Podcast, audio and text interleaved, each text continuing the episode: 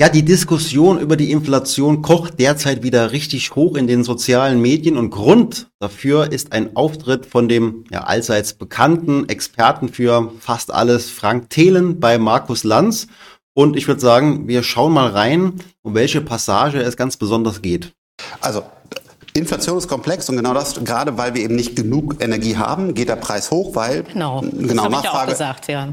Absolut, Nachfrage und Angebot. Aber was ich auch definitiv glaube, da kann einfach keiner widersprechen, wenn die Zentralbanken mehr Geld drucken, dann geht die Inflation hoch. Nee, das, das ist, ist eine falsche Wirtschaftstheorie. Das ist Milton Friedman, das ist schon widerlegt.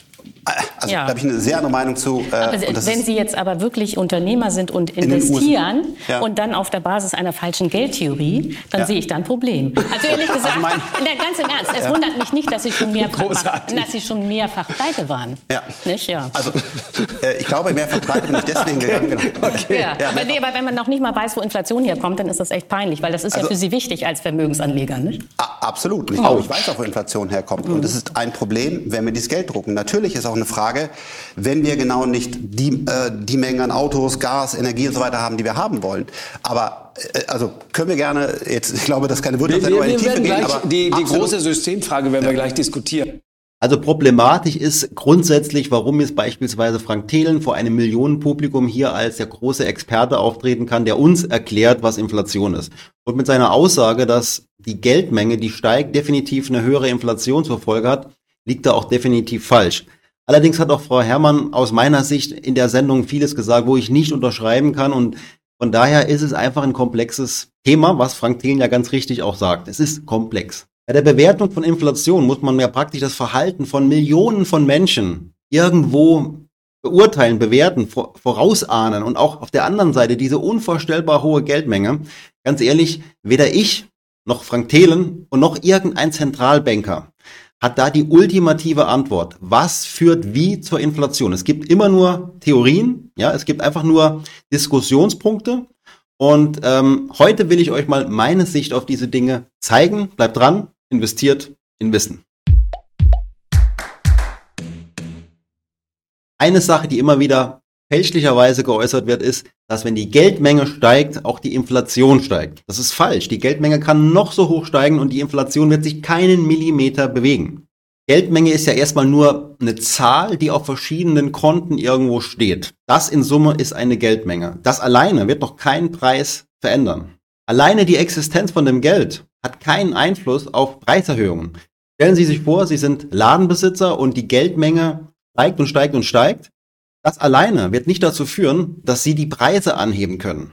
Entscheidend ist, dass diese Geldmenge in unserer Realität ankommt, nachfragewirksam wird, irgendeinen Impact hat auf unser ganz normales Leben. Wenn beispielsweise die Geldmenge steigt, indem einfach jeder Geld geschenkt bekommt. Es könnte ja sein, dass jetzt jeder Bürger in Deutschland 10.000 Euro geschenkt bekommt dann wird das sicherlich nachfragewirksam werden. Viele werden das Geld irgendwie einsetzen, irgendwas kaufen und das wird dann eben die Inflation auf jeden Fall antreiben, zumindest in einigen Bereichen, weil plötzlich viel mehr Nachfrage da ist, die vorher nicht da war, die wiederum auf ein Angebot trifft, das womöglich diese Nachfrage nicht bedienen kann, beziehungsweise die Nachfrage ist irgendwo gestiegen und das heißt, die Kaufkraft ist auch gestiegen und dementsprechend kann auch der Händler seine Preise erhöhen und das ist dann eben die Inflation. Wenn dann noch das Angebot eingeschränkt ist, wie aktuell durch Lieferengpässe, dann trifft eben eine steigende Nachfrage auf ein kleineres Angebot und das kann dazu führen, dass Inflation entsteht. Und dann gibt es auch noch so einen Effekt, dass viele Preise angehoben werden, ohne tatsächlich irgendwie gestiegene Nachfrage, weil man ganz einfach davon ausgeht, die Leute akzeptieren aktuell Preiserhöhungen, weil es einfach so ein Trend ist. Also so eine selbsterfüllende Prophezeiung am Ende auch an vielen Stellen. Wenn allerdings die Geldmenge nur steigt, weil man beispielsweise die Infrastruktur erhält oder ausbaut, moderner macht, dann hat das keinen direkten Einfluss auf die Preise und ist deswegen auch nicht inflationswirksam. Und wenn das Geld nur einfach auf Konten irgendwo steht, bei, in Bankbilanzen oder vielleicht auch bei ja, sehr vermögenden Menschen einfach nur irgendwo auf dem Konto ruht, dann hat das eben keinen Einfluss auf die Inflation. Wir haben ja auch gesehen, dass in der Vergangenheit eine gestiegene Geldmenge nicht eben zur Inflation geführt hat. Auch in Japan sehen wir das seit Jahren, ähm, weil das Geld eben nicht tatsächlich real wird. Hier haben wir eine sehr differenzierte Aussage eines echten Experten. Clemens Fuß hat sich da geäußert und ich finde sehr passend sagt er, ähm, die eine Aussage von der Frau Herrmann, es bestehe keinerlei Zusammenhang zwischen Geldmenge und Inflation, ist genauso falsch wie die These auf der anderen Seite, dass die Ausdehnung der Geldmenge auf jeden Fall auch zu einer steigenden Inflation führen wird. Also es ist einfach komplexer, es ist etwas ähm, ja, schwieriger, das zu erklären. Und es hängt von so vielen Faktoren ab, dass es eben die ultimative Wahrheit, die, die ultimative Erklärung eben auch nie geben wird. Ja, auch der Roman Rea, der sogenannte Blocktrainer, der ja ganz klarer Bitcoin-Freund ist, äh, sagt, ähm, ja, dass es eben äh, durch die Geldmengenausweitung zu mehr Konsum und mehr Investitionen kommt und die brauchen eben Energie und deswegen ähm, ist es halt das Problem, dass wir eben diese Abhängigkeit zu Putin haben. Ich meine, das eine hat ja mit dem anderen nicht unbedingt was zu tun und eben die Geldmengenausweitung wird eben nicht immer äh, zu Konsum führen. Das hat man vielleicht oftmals gerne ähm, als, als Idee, als Plan, aber es führt eben nicht zwangsläufig zu Konsum. Nicht zwangsläufig. Wenn man darüber so diskutiert, dann kommt man auch ganz schnell zur Systemfrage und denkt über alles nach, über unser Geldsystem als solches. Und es ist nun mal so, dass Geld notorisch knapp ist. Und warum ist das so? Weil wir in einem Schuldgeldsystem leben. Das heißt, jedem Guthaben steht eine Schuld gegenüber. Und da die Schuld immer höher verzinst wird, also die Rückzahlungszinsen, ne, die Kreditzinsen sind ja immer höher wie die Guthabenzinsen, haben wir eben immer zu wenig Geld. Es ist immer zu wenig Geld da. Und mit einer steigenden Geldmenge haben wir auch eine steigende Schuldenquote und dementsprechend auch immer mehr an Schuld zu bezahlen. Das heißt, da liegt irgendwo das Problem, dass alles irgendwie knapp ist. Es fehlt ja überall an Geld. Wir haben zu wenig Geld für Sicherheit teilweise. Wir haben zu wenig Geld für die Renten. Wir haben zu wenig Geld für Bildung und Schule. Wir haben auch zu wenig Geld oder notorisch Geldknappheit beim Thema Klimaschutz.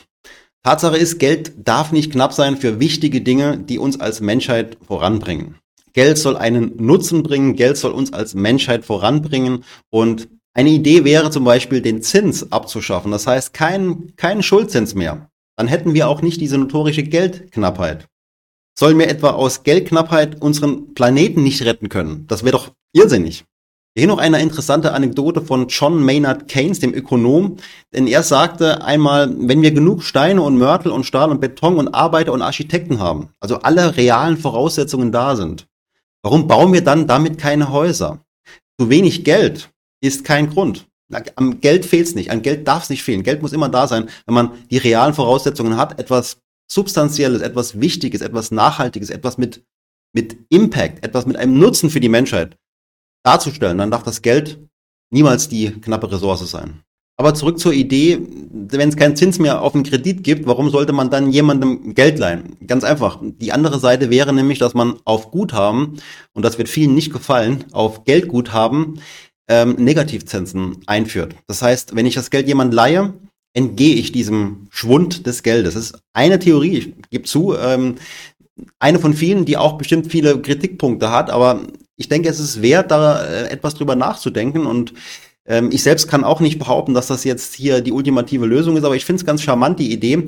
Und was das ähm, mit diesem Negativzins angeht, könnte man ja genauso gut auch sagen, man verschont einfach eine gewisse Guthabenhöhe äh, und sagt einfach ab 100.000 jetzt mal als Beispiel, könnte man eben einen ähm, Negativzins eben einführen, sodass man ab dieser Summe den Anreiz auch hat, das Geld irgendwo produktiv zu investieren, weil Geld muss ja auch in Bewegung kommen und man könnte auch auf die Art und Weise gleichzeitig besonders ungleich verteiltes Vermögen an gewissen Stellen, wenn es eben sehr, sehr hohe Vermögen sind, auch stärker vielleicht dort abschmelzen lassen, um es gleichzeitig vielleicht auch ja in andere Bereiche zu bringen, wo es dann auch dringender benötigt wird und wo es auch einen Einfluss haben kann.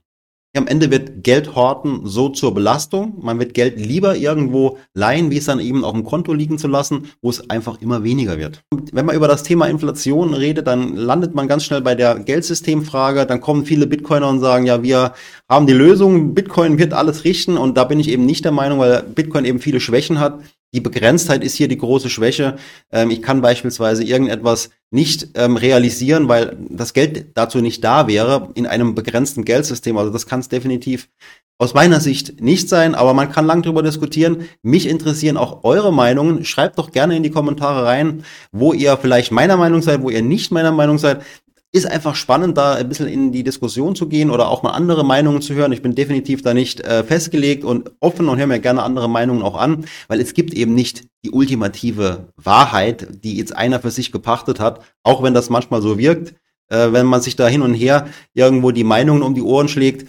Das führt natürlich auch zu nichts, sondern man muss doch immer versuchen, ja, das, was der andere vielleicht da an Ideen hat, auch nachzuvollziehen und auch offen zu sein, dass es vielleicht ja hier, hier und da auch tatsächlich ähm, eine richtige Meinung auch sein kann, dass man von seinem eigenen Standpunkt etwas abrückt, weil wie gesagt, ähm, man muss ja diskutieren, um Lösungen zu finden.